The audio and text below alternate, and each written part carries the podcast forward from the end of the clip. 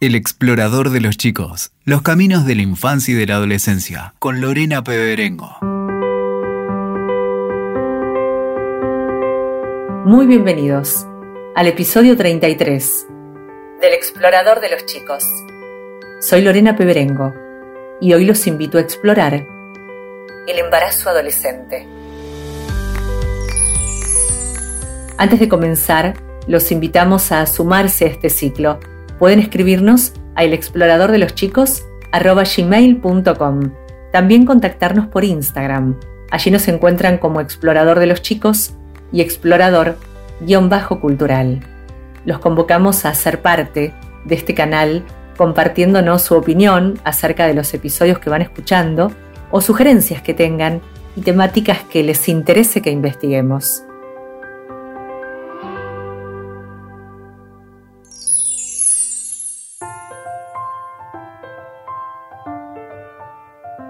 El embarazo precoz afecta la vida de las y los adolescentes.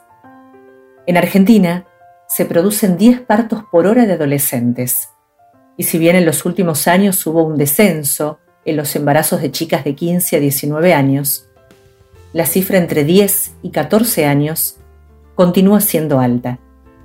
El abuso sexual infantil y la incapacidad y falta de protección de los derechos de esas niñas son parte del problema el 70% de los embarazos en adolescentes no son planeados. Ocurrieron durante una relación sexual sin protección anticonceptiva o por imposición, y esto es una vulneración de los derechos reproductivos.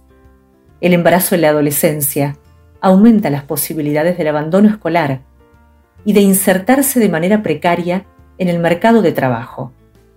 La Organización Mundial de la Salud considera fundamental la promoción de la educación sexual integral, la existencia de servicios de salud sexual y reproductiva para adolescentes, el acceso a los métodos anticonceptivos y la cobertura sanitaria universal en el marco de la salud pública para evitar los problemas asociados al embarazo adolescente no intencional. Son muchas las preguntas que surgen cuando pensamos el embarazo en la adolescencia. ¿Nos disponemos a un diálogo sincero con nuestros hijos? ¿Cuál es la mejor manera de acompañar?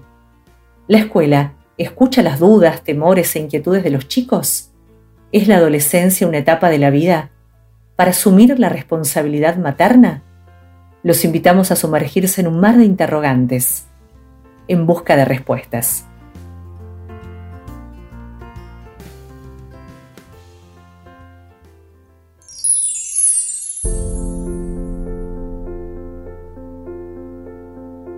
Mabel Bianco es la invitada de este episodio.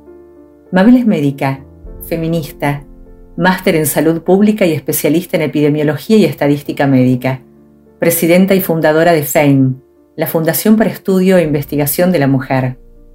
Es facilitadora para América Latina y Caribe del Grupo Mayor de Mujeres. Copreside el Comité de ONG para la Condición de la Mujer de América Latina y Caribe creadora del programa Mujer, Salud y Desarrollo en el Ministerio de Salud y Acción Social de la Nación. Participó en las conferencias internacionales de población y desarrollo y de la mujer en Nairobi y Beijing, y desde entonces trabaja por la igualdad de las mujeres. Es miembro de redes sobre derechos humanos, igualdad de género y salud a nivel nacional, regional y mundial. Es asesora de organismos internacionales y fundaciones, autora de ocho libros y de más de 150 trabajos y artículos publicados. Fue reconocida como una de las 100 mujeres influencers por la BBC.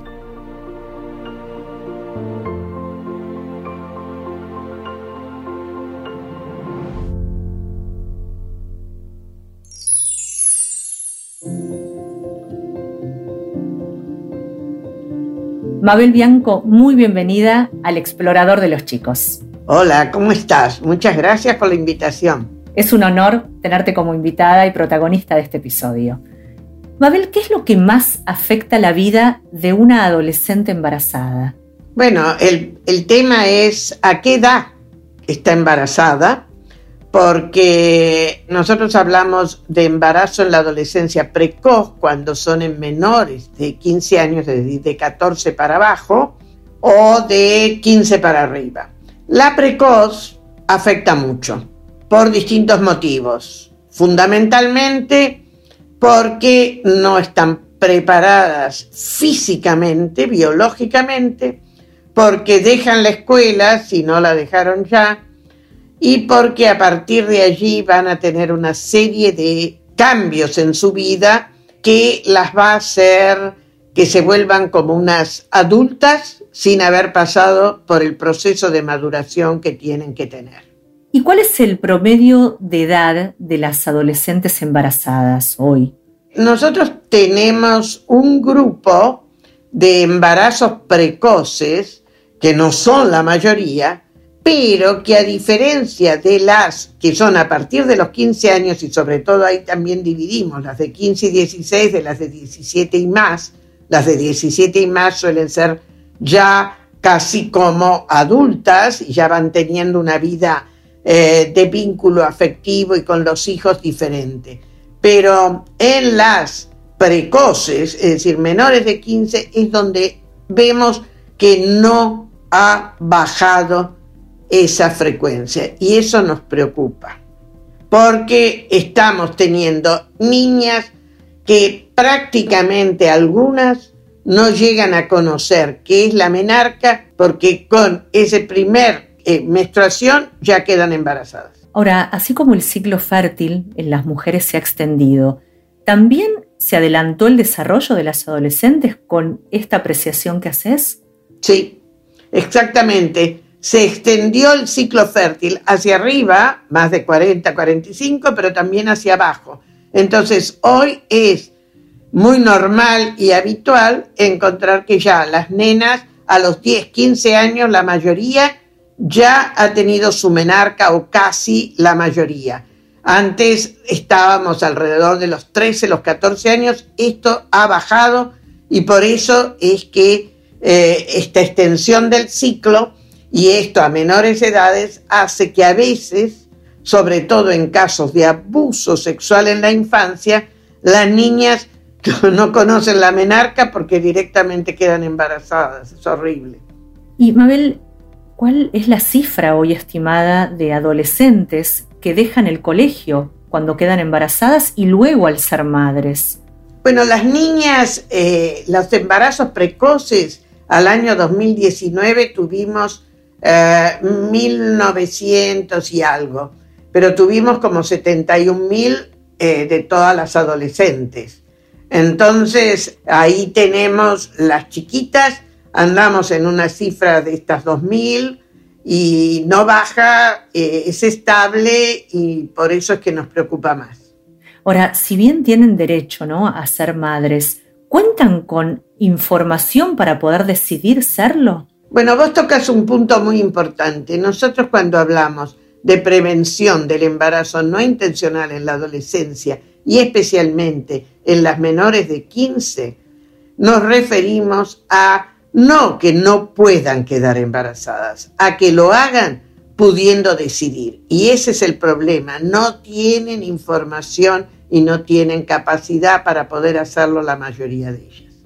Uno de los derechos ganados es la ESI, la Ley de Educación Sexual Integral que entiende la sexualidad como una dimensión que no se refiere solo a la genitalidad, sino que involucra los sentimientos, la identidad, la afectividad, la forma de relacionarnos con otros. Si bien esta ley se sancionó hace 14 años, es aún poco clara para muchos. Hay quienes la apoyan, otros la rechazan, docentes que no saben bien cómo ponerla en práctica y medios de comunicación que no comunican bien lo que propone. Si la ESI se aplicara bien y en todas las escuelas del país, ¿el porcentaje de adolescentes embarazadas descendería? Bueno, eh, yo creo que en parte descendería porque tendrían capacidad de conocer si tienen relaciones sexuales, los riesgos que van a tener, el embarazo es uno de ellos, y cómo entonces eh, tenerlas sin ese riesgo. Pero lo que me parece más importante es que tendrían las relaciones sexuales en una forma consentida y por lo tanto placentera. Yo creo que lo que más nos tiene que preocupar es que ahora rápidamente las niñas y los chicos también tienen relaciones sexuales, pero pocos saben del placer. Entonces, esto me parece mucho más grave, porque lo importante aquí es que sean consentidas en una forma en el cual ambos gozan. Ambos tienen ese derecho. Y ese derecho que las mujeres tuvimos por tanto tiempo prohibido es lo que queremos que las chicas tengan ahora. Por eso tienen que tener información. ¿Crees que en las escuelas del país aún la ESI no se ha implementado como corresponde? Aquí tendríamos que diferenciar.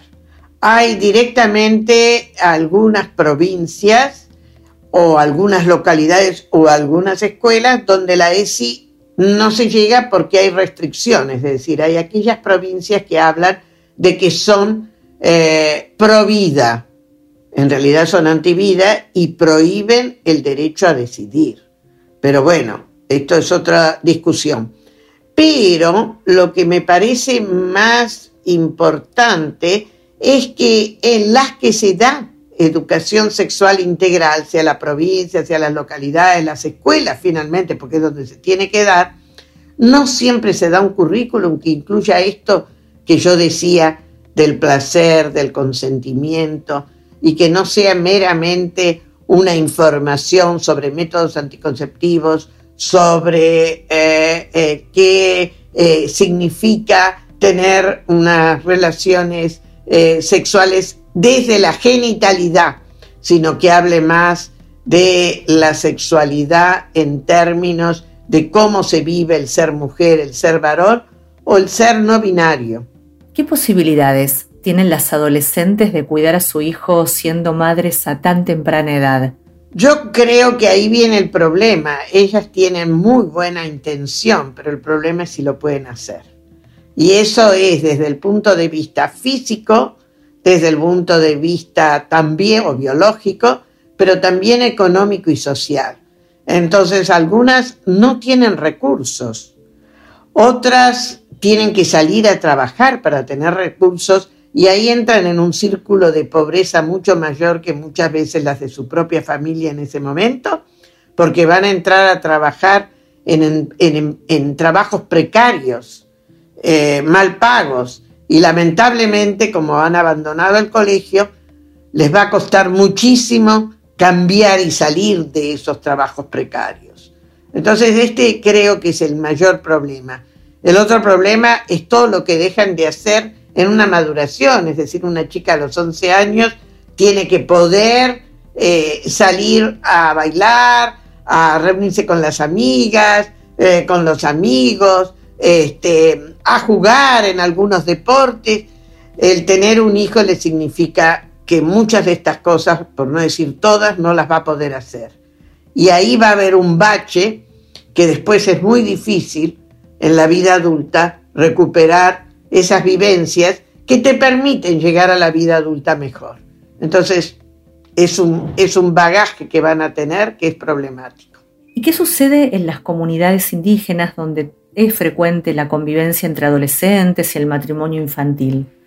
Bueno, ahí es algo en lo cual eh, tendríamos que diferenciar.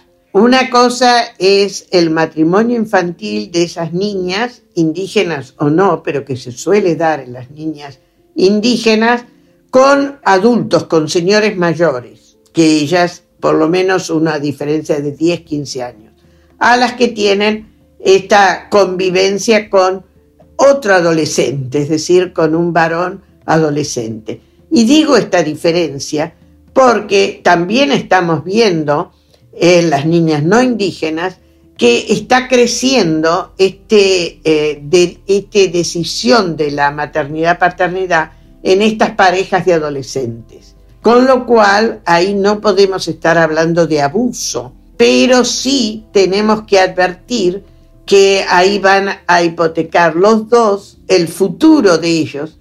Y yo les quiero decir, no solamente a los chicos, sino también a los adultos, que estamos hipotecando el futuro del país. Porque si nosotros tenemos eh, muchos, mm, como estamos teniendo, eh, embarazos adolescentes en niñas que dejan la escuela y que si sus compañeros también dejan la escuela, entran a trabajos precarios, ellos van a reproducir la pobreza. Y un país que tiene muchos, muchos trabajadores pobres es un país pobre al final. Entonces, esto es preocupante desde el punto de vista individual y desde el punto de vista social. ¿Y has encontrado, Mabel, respuesta de por qué todavía es tan alto este índice de embarazo adolescente y también en niñas, pese a contar con una ESI que ya tiene, como decíamos, 14 años? Bueno, creo que la falta de ESI y la resistencia también a que se favorezca a veces los servicios de salud, no favorecen el que una chica y un chico, esas parejitas jóvenes, que se acercan para preguntar, bueno, vamos a tener relaciones sexuales, ¿cómo nos cuidamos? Y lo sacan, lo sacan y le dicen, no, volvé con un mayor. Eso es una oportunidad perdida y es terrible como sigue ocurriendo todavía y mucho a pesar de que la ley no lo plantea. ¿El, el embarazo y la maternidad precoz se consideran abusos o violaciones cuando hablamos de estos rangos de edad? Eh, sí, en las menores de 15, pero yo también hago la salvedad de que ahora tenemos que estar hablando no tan en términos absolutos cuando los dos son adolescentes, porque ahí sí nos cambia un poco la, digamos, esta unión y lo que tenemos que pensar es por qué esos dos adolescentes llegaron a esto muchas veces sin darse cuenta o sin poder evitarlo y una vez que están en eso, siguen con ese embarazo, pero hipotecan el resto de sus vidas. Entonces, por eso tenemos que adelantarnos a que puedan consentir con buena información. Y la buena información, insisto, no es meramente saber que tienen métodos anticonceptivos, sino que alguien se los facilita y que alguien les permite pensar en esto de lo que es el placer, de lo que es el consentimiento y de lo que es la responsabilidad de, de asumir una maternidad, paternidad precozmente, cuando a lo mejor pueden seguir teniendo relaciones protegidas, seguir estudiando, desarrollarse y más adelante tener hijos y ser una pareja, bueno, que eh, puede hacer su vida con placer y esos hijos van a ser mejor recibidos y van a ser mucho más felices y van a ser también más sanos. Pensaba al escucharte en el tiempo de calidad, por parte de los padres que UNICEF ha develado alguna vez que reclaman los chicos. Y me preguntaba si aprecias que falta diálogo en el hogar, si falta apertura en estos temas, charlas más sinceras y despojadas acerca de la sexualidad, los vínculos y los cuidados. Falta y lo peor es que chicas y chicos al único lugar que recurren es a la mamá en general. No recurren al papá y esto nos está mostrando una ausencia que es peor todavía en el caso de los varones, pero que igual no es, no es positiva. Entonces, una de las recomendaciones a padres y madres es que ellos no tienen por qué saber todo sobre sexualidad. Ellos sabrán algo que es lo que les tocó a ellos vivir, pero que se pongan a estudiar con, con sus hijos, que se pongan a leer y a investigar. No los dejen solos, porque solos van a tener acceso a mucha gente que no los va a guiar bien. En cambio, con ustedes es muy posible que mutuamente aprendan juntos y sea mucho más positivo para ellos y para ustedes. Por eso es el consejo para padres y madres. No hace falta que hagan un curso de sexualidad, pero háganlo con sus hijos, anímense. Y los docentes también, anímense a decir, no sé, pero busquemos juntos. Es una forma muy importante de compartir y que no es subvalorada por los adolescentes el que o los padres o los docentes le digan que no saben. Al contrario, valoran mucho más eso a que no les contesten o que les contesten algo que después ellos cuando chequean no es cierto. ¿Qué es lo que más te inquieta de esta realidad que hoy hemos explorado? Me inquieta el futuro de estas hijas y sus hijos, y también de los varones que asumen la paternidad en la adolescencia que ahora son y existen.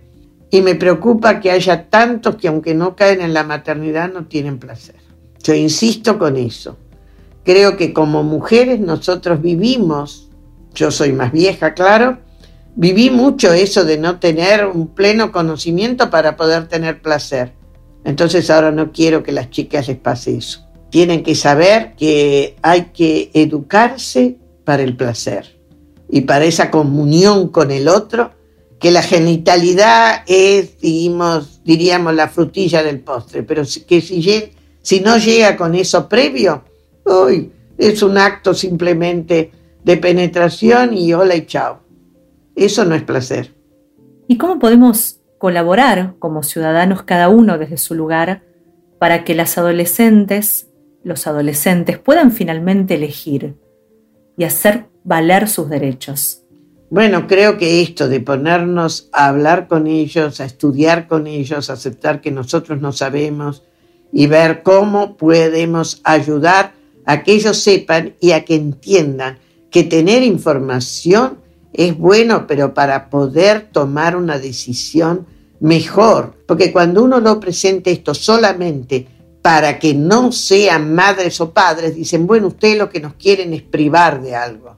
No, no queremos que lleguen a eso más plenamente. Esto es lo que hay que lograr. Muchas veces los servicios de salud no lo hacen, pero tampoco muchas veces la escuela lo hace y los padres lo hacen. Entonces, esto me parece lo más importante, el que consigamos transmitir eso, hablar con ellos de la sexualidad, porque queremos ayudar a, a que la puedan vivir más plenamente, no es a, prohibirles. Muchas gracias, Mabel Bianco, por invitarnos a conocer y a reflexionar acerca de esta realidad que atraviesa la vida de tantas infancias y adolescencias. Gracias a ustedes y bueno, yo sigo disponible. Un cariño.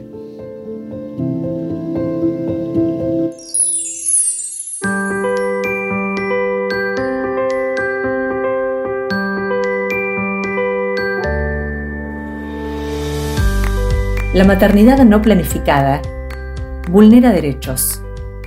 Se necesita que las políticas públicas garanticen el cumplimiento de los derechos de las niñas y adolescentes. Numerosas leyes, así como tratados internacionales de derechos humanos, que han sido ratificados por Argentina, establecen la obligación de difundir información sobre sexualidad y reproducción, que incluye la anticoncepción y métodos de cuidado, incorporar de forma transversal estos contenidos en todos los niveles educativos, cumpliendo así con la Ley de Educación Sexual Integral. La ESI nuevamente se vuelve prioritaria en las escuelas y es una oportunidad para escuchar cuáles son los deseos, las necesidades, las preocupaciones, temores y dudas que tienen los chicos. El propósito de este episodio ha sido reflexionar acerca de la importancia de acompañarlos para que puedan decidir, cuidarse y disfrutar. La campaña Puedo Decidir para prevenir el embarazo no planificado en la adolescencia es un instrumento para promover y garantizar a niñas, niños y adolescentes el derecho a la información, así como brindarles herramientas para decidir acerca de las formas de prevenir situaciones no elegidas. Para más información, pueden ingresar a www.puedodecidir.org.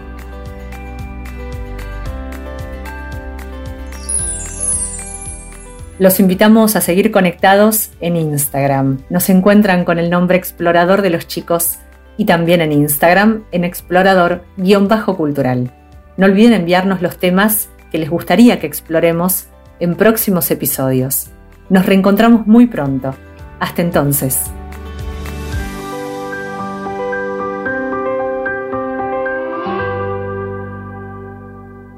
Escuchaste El explorador de los chicos. WeToker. Sumamos las partes.